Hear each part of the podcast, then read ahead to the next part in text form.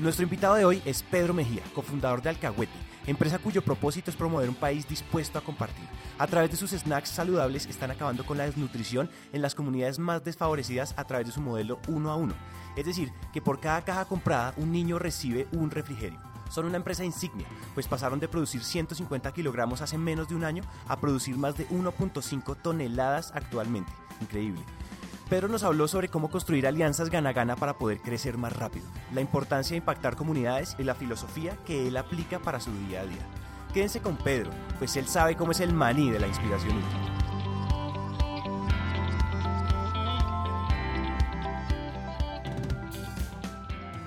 Hola a todos y bienvenidos a Emprendete, un espacio para aprender a través de historias. Es un hecho que las historias son la mejor manera de aprender y queremos que aprendan en esos tiempos muertos como el tráfico, cuando hacen ejercicio, en salas de espera o mientras hacen de comer.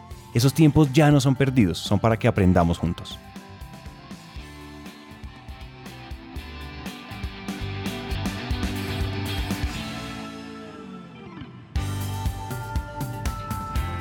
Hola Emprendete y bienvenidos a un nuevo episodio. Hoy estoy muy emocionado porque por fin estamos con Pedro Mejía, uno de los cofundadores de Alcahuete. Pedro, bienvenido. Santiago, hola, muchas gracias por tenernos en tu programa. No, no, no, como el gusto es nuestro y, estaba revisando la página de ustedes y lo que ustedes hacen es hermoso. Sin embargo, eso lo sé yo, pero quiero que nuestra audiencia también lo sepa. Entonces quiero que les cuentes un poquito qué haces, qué es Alcahuete, quién es Pedro Mejía y qué te emociona en estos días. Listo, muy bien. Comencemos por mí. Yo soy bogotano, nacido y criado acá y desde que estaba en la universidad siempre había querido hacer empresa con dos amigos, con dos buenos amigos de la infancia, de hecho. Nosotros al principio queríamos hacer empresa simplemente por ser ricos, debemos aceptarlo, teníamos una visión superficial de lo que es una empresa para la sociedad y el mundo. Con el paso del tiempo nos graduamos de la universidad, cada uno tomó la vida segura corporativa y después de un buen tiempo nos volvimos a reencontrar y nos pusimos otra vez a soñar con nuestra propia empresa, con, con, nuestro, con nuestra construcción de vida y fue muy bonito porque ya no queríamos, creo que estoy echando toda la historia, ¿no? sí, sí, no, no importa, dale. Y ya no queríamos tener una empresa simplemente por el hecho de hacer plata, sino queríamos una empresa que nos permitiera construir para nosotros, pero también para el mundo en el que estamos y en el mundo en que queremos estar. Entonces, de ahí nace el cagüete, ya casi respondo a la pregunta, y es, nos dimos cuenta la importancia de la alimentación en la vida diaria de las personas, nos dimos cuenta esa relación que hay entre el alimento y el compartir, y utilizamos los snacks saludables para permitir que la gente comparta tanto con ellos como con su entorno, como con quienes más lo necesitan. Wow. Eh, yo quiero saber una cosa, ¿en qué momento esa mentalidad de, ustedes tres pasa, o sea, hace ese cambio de queremos es forrarnos en oro, más bien, hey, queremos, queremos, sí, queremos ser sostenibles, queremos que haya una rentabilidad, pero queremos que haya una rentabilidad social, ambiental, económica, y pasaron como a esa, esa visión un poco más integral? Yo creo que, bueno, es una gran pregunta que he intentado resolver en los últimos días, pero creo que es un poco de varios factores. El primero podría decirse como el más chiquito, yo tuve un cambio en la manera de ver los alimentos en mi vida muy importante y empecé a entender que uno es lo que uno se come y la repercusión que tiene eso a todo nivel. Dos, empezamos a tener experiencia laboral a través de cada uno, cada uno somos tres socios, cada uno de los socios tomó como este rumbo corporativo y aprendimos muchas cosas que nos gustaban, que nos enseñaron, pero también vimos muchas otras que no nos gustaban de las empresas donde estábamos. Muchas cosas que se podían hacer mejor, muchas cosas que por impactar unos pocos literal dejaban de impactar a unos muchos. Eh, creo que también empezó a haber como un boom mediático con estas empresas que estaban haciendo, estaban buscando hacer el bien por encima de, de cualquier otra cosa, por supuesto, de manera sostenible. Nos, nos gustaba mucho el tema de Toms con su modelo uno por uno.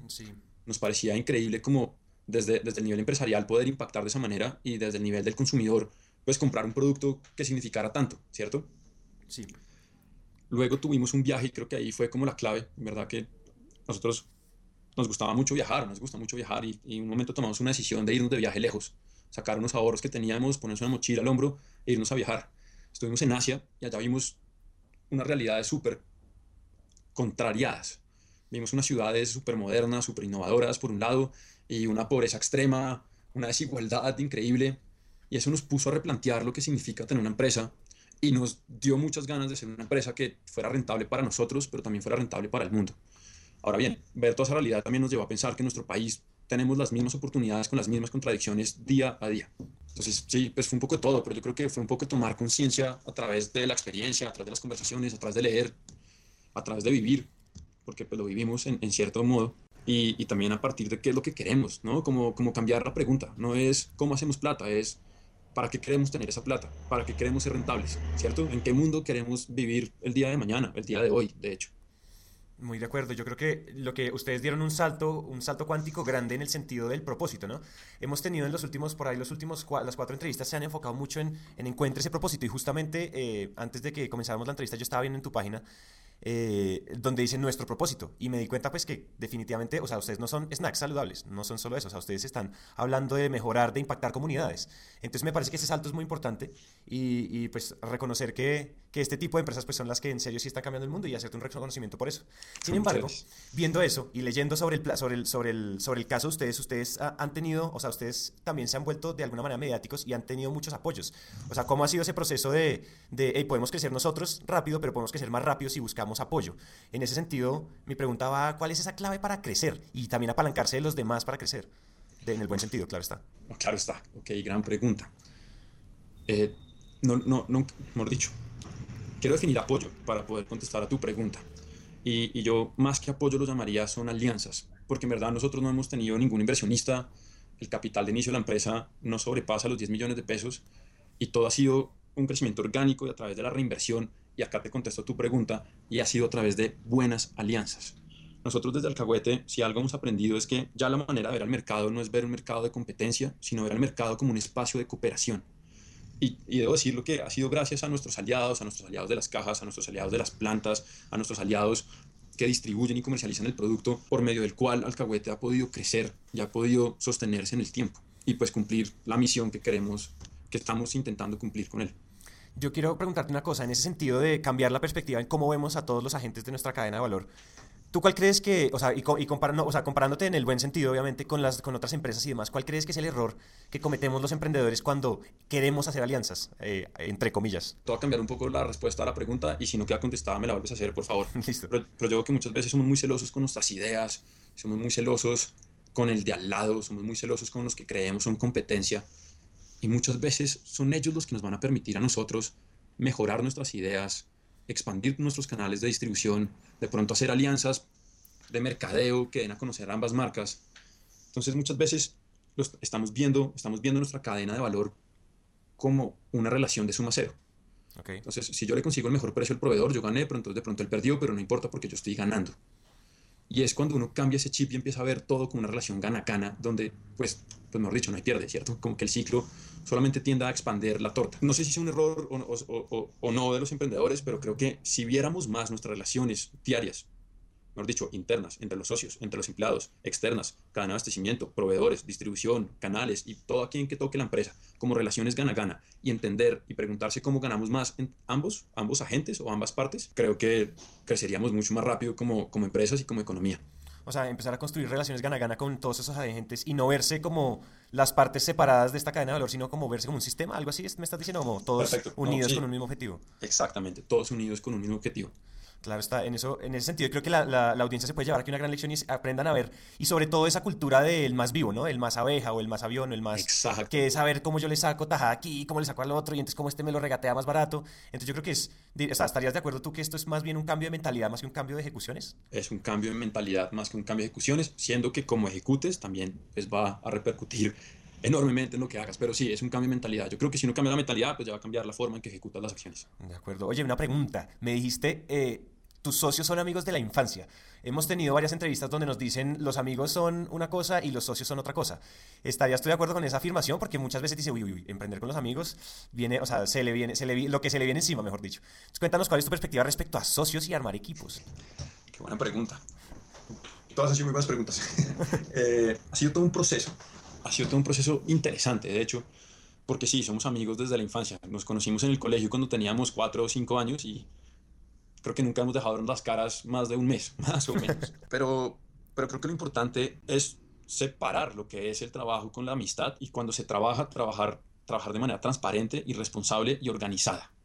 Organizada. Es decir, poder definir cuáles son las responsabilidades de cada uno, qué se debe exigir uno mismo, porque sabe que le están exigiendo los demás, cuál es el entregable y cuál es el valor que trae la empresa, y teniendo objetivos definidos por cada responsabilidad de cada socio, las cosas son mucho más fáciles. Por supuesto, hay discusiones, hay, hay momentos, pues no los llamamos de pelea, pero sí hay momentos acalorados en donde pues hay dos posiciones muy fuertes pero finalmente, si uno tiene claro qué es la amistad, qué es el trabajo y cuáles son las responsabilidades, finalmente todo sale bien. A mí me gusta pensar una cosa y es que muchas veces uno tiene una posición que cree que está muy definida y la otra persona cree que tiene una posición que está muy definida. Pero uno, si, si uno sabe cuáles son las cualidades de esa otra persona, si uno sabe cuál ha sido eh, la experiencia y cómo toma decisiones y la argumentación, pues uno también tiene que pensar que lo que está diciendo está basado en algo que hace sentido. Entonces, les voy a contar acá un secreto que hicimos nosotros y fue el número de socios es tres, porque cuando las decisiones se ponen difíciles, simplemente se, se someten a una votación. sí. Si dos personas están de acuerdo, esa es la decisión que se toma en el alcahuete. Y la persona que no estuvo de acuerdo, al final del día, pues no es que, no es que se tenga que poner brava ni nada de esas cosas, porque pues finalmente son dos personas que, que están preparadas para tomar ese tipo de decisiones y que probablemente también sea una decisión muy buena para la compañía. Entonces, así, así hemos venido trabajando. Así han venido trabajando. Son tres. Fíjate que tuvimos una entrevista también hace poco donde nos decían el número mágico de socios es tres. Y resulta que en Emprendete somos cuatro. Uy, caramba. Entonces, ¿qué, ¿qué, hacemos? ¿Qué hacemos, Dios mío? ¿Ah? Siendo cuatro. Pues la primera pregunta es, ¿siempre están de acuerdo o pues, nada? Usualmente siempre estamos de acuerdo en casi todas las decisiones, sin embargo, se han dado ese tipo de discusiones acaloradas donde, y queda ese, ese empate maluco donde, donde no hay penaltis, o sea, hasta ahí llegó, entonces queda todo muy trancado. Entonces, ¿Cómo toman decisiones? Entonces a la final, o sea, a la final se vuelve como una un tema de debate, con un, como, como, como, de concurso de debate con argumentación supremamente robusta hasta que las, alguna parte termina cediendo, pero ese, creo que ese puede ser el, el, la parte no tan buena o el contra de ser pares, ¿no? Sí, a nosotros también nos dieron ese consejo, de hecho un gran emprendedor, Sebastián Obregón, quien es cofundador de En Medio Colombia, y fue creo que el primer consejo que nos dio, sean impar, así van a tomar decisiones mucho más ágiles. Porque finalmente argumentar está bien, ¿no? De pronto uno en esa argumentación de su punto vio otras cosas que no había visto o le da la razón a otro, pero pues de pronto se tomaron mucho más tiempo del que debían y acabaron tomando la decisión a destiempo. Claro, claro está, eso sí es muy cierto. Una pregunta, tú, cuando ustedes, o sea, cuéntame, cuéntame cómo fue ese proceso de, de salir de, entre comillas, la zona de confort corporativa, porque si bien pues estaban las quincenas, estaban sus, o sea, el tema de la mensualidad, el salario, o sea, ¿cómo, ¿en qué momento tú dijiste, o sea, se fue todo al carajo y me voy a emprender? Así esta vaina, o sea, con toda la incertidumbre del mundo ese, como esa metáfora de quemar los puentes, ¿no? Quemar los barcos. Yo sé que ya suena un poco cliché, porque se ha venido hablando mucho de eso, pero es un tema meramente de propósito. Sí, eh, renunciamos a un salario fijo mensual, o por lo menos un salario significativamente alto mensual, a tu poder escalar en una corporación, pero al final del día, y nos pasaba a los tres, es que estábamos trabajando por un propósito que de pronto ni siquiera compartíamos. Cuando, cuando yo hago el comparativo de cómo es el trabajo en el cagüete, pucha, miro, miro para atrás y digo, estamos construyendo para nosotros y estamos haciendo el mejor esfuerzo para construir por un mundo que queremos. Y esa vaina no tiene precio, Santiago. En verdad, podría cambiar muchos, muchos millones por seguir impactando de manera positiva al mundo a través de mi trabajo. Lo haría mil, mil veces más. Entonces, creo que es un tema de, de preguntarse el por qué. Y muchas veces con nuestros socios decíamos, pues perdón, acá no va a ser modesto, pero con nuestro estudio, con nuestras capacidades, con nuestras ganas, con nuestra juventud, porque también pues, se puede decir que ahí también hay mucha energía, trabajar por propósitos meramente financieros de otros o trabajar por construir la empresa, la sociedad y el mundo que queremos a partir de nuestro trabajo. Pues fue una decisión, fue una decisión que podría decir que fue bastante fácil cuando uno lo mira en temas de motivación. Sí.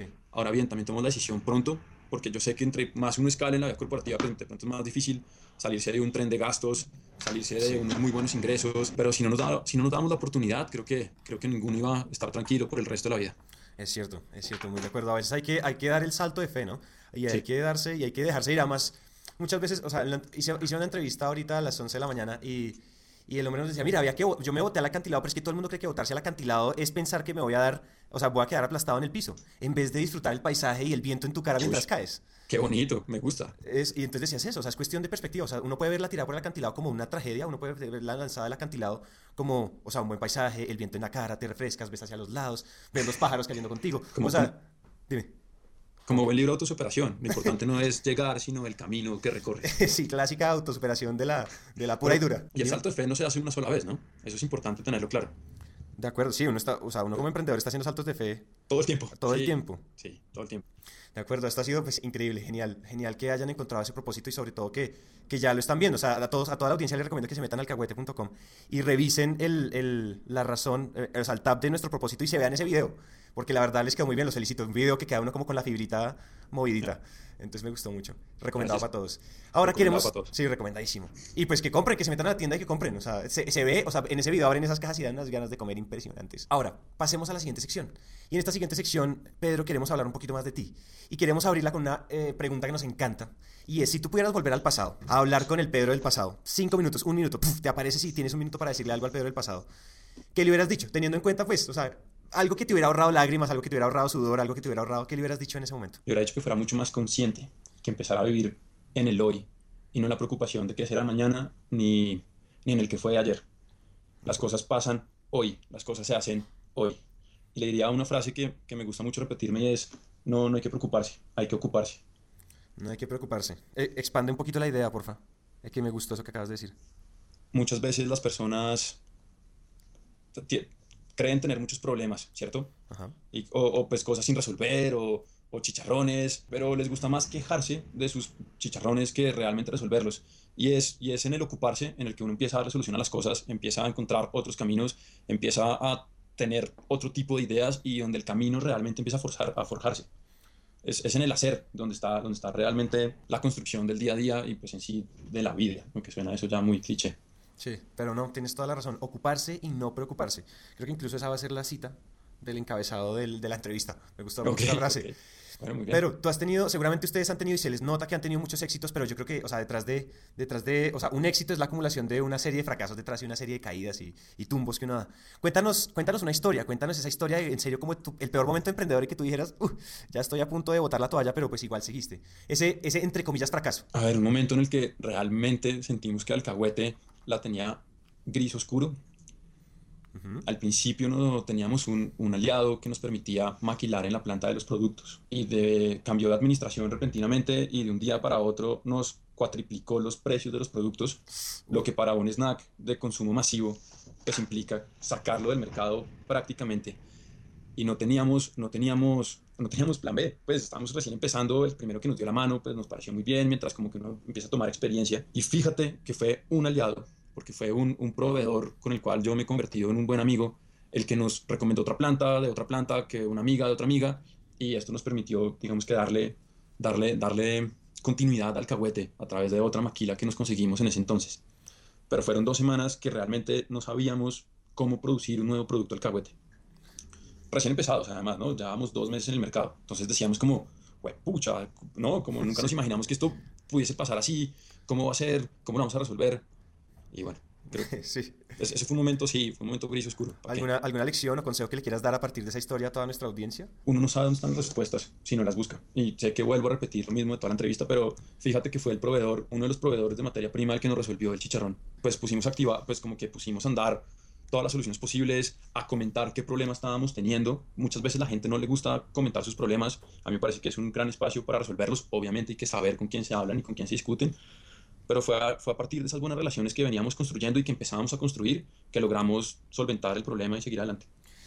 Bien, me parece espectacular y sobre todo porque igual refuerza, o sea, no, en realidad no es, tan, no es una repetición porque en realidad refuerza mucho ese core de, ese, como de, ese, de esa diferenciación en términos de gestión que ustedes tienen y es esa ejecución de, de aliados como parte como de la, de la familia, por decirlo así. Y eso me parece muy valioso que, que, cambiemos la perspectiva en ese sentido. No, a aprovechar para hacer ahí un anuncio sobre nuestro propósito, pero sí, es compartir las cosas. Eh, ¿Ves, ves cómo llega el tema de compartir? Es, Sí, claro. o sea, compartir buenas relaciones y las cosas se te van a dar mucho mejor. Sí, de acuerdo. Y ese pues, es el eslogan, ¿no? ¿Qué es? ¿Cómo es que es el eslogan de ustedes? Compartir sabe, sabe, sabe, mejor al compartir. Sabe mejor al compartir. Es genial. Oye, hablando de, tú estabas diciendo ahorita que, que o sea, un tema de, de, producción de consumo masivo, pues suele tener o le atañe ciertos, ciertas eh, complicaciones diferentes a, por ejemplo, no sé, montar una, desarrollar una aplicación, que es como lo que está de moda y ese tipo de cosas. Ustedes emprendieron productos de consumo masivo y se metieron al, al, al mercado de consumo masivo y, y, hay muchas personas que nos oyen que también quieren ese tipo de cosas, que dicen, bueno, o sea, el tema tecnológico nos parece interesante, pero a mí me gusta como lo que llaman coloquialmente emprendimiento de, de ladrillo y cemento. Entonces, cuéntame, cuéntame cómo fue ese proceso para lograr diferenciarse y entrar a, este mercado retail que es, pues, que es tan complicado, o sea, que no es tan sencillo entrar y, crear y maquilar un producto. Sí, no es tan sencillo y seguimos, seguimos, seguimos trabajando por, por lograr descifrarlo, pero si algo estoy seguro que nos diferencia es el por qué hacemos las cosas, ¿cierto? Nosotros utilizamos los snacks como una disculpa para promover el compartir. Nosotros no simplemente sacamos snacks porque sí cuando el consumidor entiende eso, yo creo que se conecta a otro nivel con la marca. y empezamos a generar vínculos con el consumidor que van mucho más allá de simplemente ofrecerle una, una oportunidad de, de alimentarse bien. Habrán unos que simplemente buscan alimentarse bien y de pronto ponen alcahuete y les guste y pues ahí tenemos un nuevo consumidor, pero nosotros buscamos hacer alcahuetas en el mercado. Sí, Conseguir, sí, sí, sí, sí, y, y cada vez tener más alcahuetas en el mercado que, que se alineen con nuestro propósito y que quieran alcahuetear el bienestar. Por otro lado, y con esto de los emprendimientos de ladrillo y cemento, el, el mejor consejo que yo podría dar en este momento es busquen probar su idea al menor costo y al menor tiempo.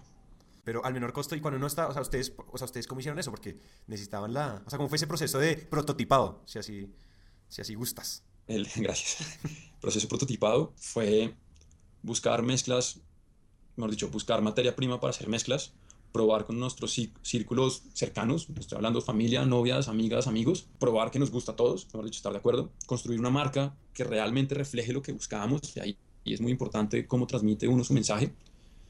Y como te comentaba, esta planta que, que en un momento nos dio la espalda, en otro momento nos dio la mano y nos permitió sacar un pequeño lote de producción que no superaba yo creo que las mil unidades. Y una vez teniendo ese producto en el mercado, queríamos simplemente pues, probar que sí funcionaba y salimos a la calle con una maleta y varios alcahuetes a, a poner en las tiendas. Y de alcahuete en alcahuete pasamos de vender ese agosto del 2014 600 unidades y este agosto del 2015 ya estaremos por alrededor de las 15.000, 20.000 unidades vendidas. Wow, increíble, felicitaciones. Muchas gracias. Oye, no me queda sino agradecerte. Este todavía no es el final porque viene la ráfaga, no creas que te vas a zafar. Eh, sin embargo, no me queda sino agradecerte porque en serio ha estado una, es, una, es una entrevista muy buena y, y me parece que la historia de ustedes es un modelo a seguir en muchos sentidos. Sobre todo por ese momento epifánico, ese momento parteaguas donde ustedes se dieron cuenta que el tema, era, el tema había que hacerlo con propósito, con cariñito, con amorcito. Entonces, Muchas gracias. No, no, gracias a ustedes. Gracias a ustedes por abrir este espacio, por tener una plataforma que conecte a los emprendedores con la gente y la gente con los emprendedores tan, tan bien hecho. no, muchas gracias a ti porque tú eres nuestra materia prima. Ahora, pasamos, ¿estás listo entonces para la ráfaga, Pedro? Sí, Te listo. perdí, te perdí. tengo a la novia escuchando y todo. ¿Ah, sí? Listo, listo. Pregunta número uno. ¿Qué es lo más loco que has hecho como emprendedor? Renunciar al trabajo corporativo, Renunciar. Cuéntame qué te pone incómodo. los cócteles. Los...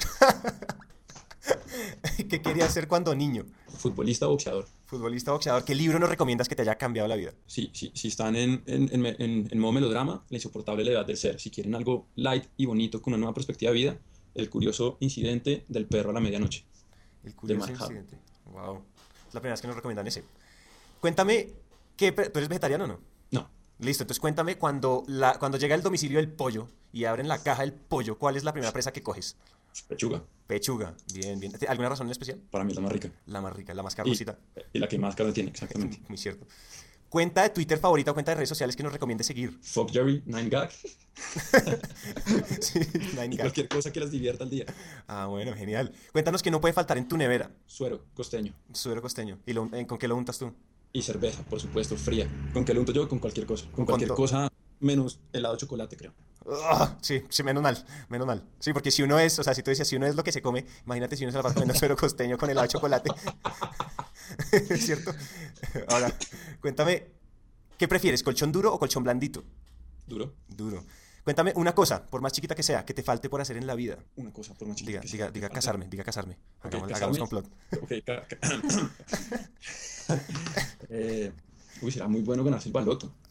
Me hace falta ganar el baloto. Me hace falta ganar el baloto. Para todos los latinoamericanos que nos están escuchando, el baloto es como el premio gordo de la lotería aquí en Colombia. Cuéntame en qué empresa invertirías ya mismo. Facebook, Facebook. ¿Venderías alcahuete?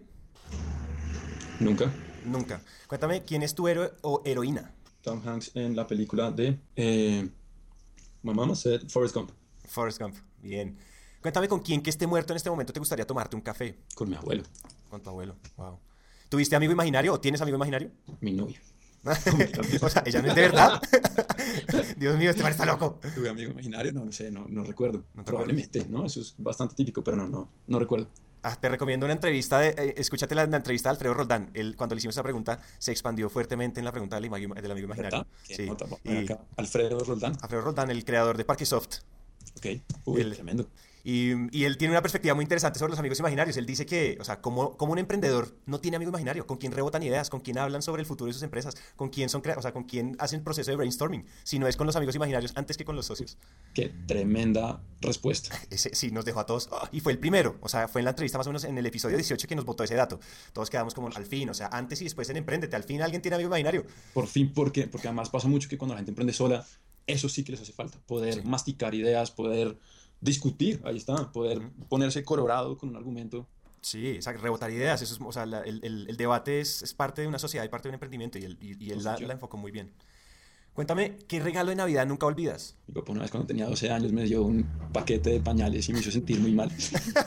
¿Qué? no puede ser. Sí, sí, sí, ese es, ese es, el tipo de humor del viejo. sí, sí, el humor del, del de verdad, del duro. Sí, sí, sí, ese es humor del negro. del negro. Pero bueno, quedó como una buena anécdota. Pero bueno, y, se usaron, espero. Pero no para mí, ya tenía 12 años. Ay, no. Ahora cuéntame finalmente cuál es el mejor consejo que te ha dado un tercero. Ok, el mejor consejo que me ha dado un tercero es no te preocupes porque al final todo va a estar bien. Si no está bien, es porque no es el final. Uy, wow, gran consejo y además rima. Sí, y en inglés suena más bonito. sí, sí. Ahora, no nos queda más sino agradecerte y de ahora en adelante, Pedro, haces parte de la comunidad Emprendete. Y muchas gracias por haber estado en esta entrevista y habernos acompañado. Santiago, muchas gracias. Ahora eres un alcahuete más. Ajá. Y no, verdad que gracias a ustedes por la oportunidad y por este espacio tan, tan bonito de charlar un rato bien ameno. Sí, sí, sí, estuvo bien ameno en definitiva. Muchísimas gracias por esta gran charla. Un abrazo. un placer. Hasta aquí llega esta historia y nos encanta que hayan llegado hasta el final, porque una persona comprometida con su éxito es una persona comprometida con su educación. Emprendete es una comunidad donde nunca dejamos de aprender y este tiempo que acaban de invertir es un paso más para que su educación se convierta en un hábito. Y recuerden que de cada mil personas que nos escriben nos tomamos un café o hacemos una llamada con por lo menos 100 de ellas, así que dejen la pena y escríbanos por WhatsApp.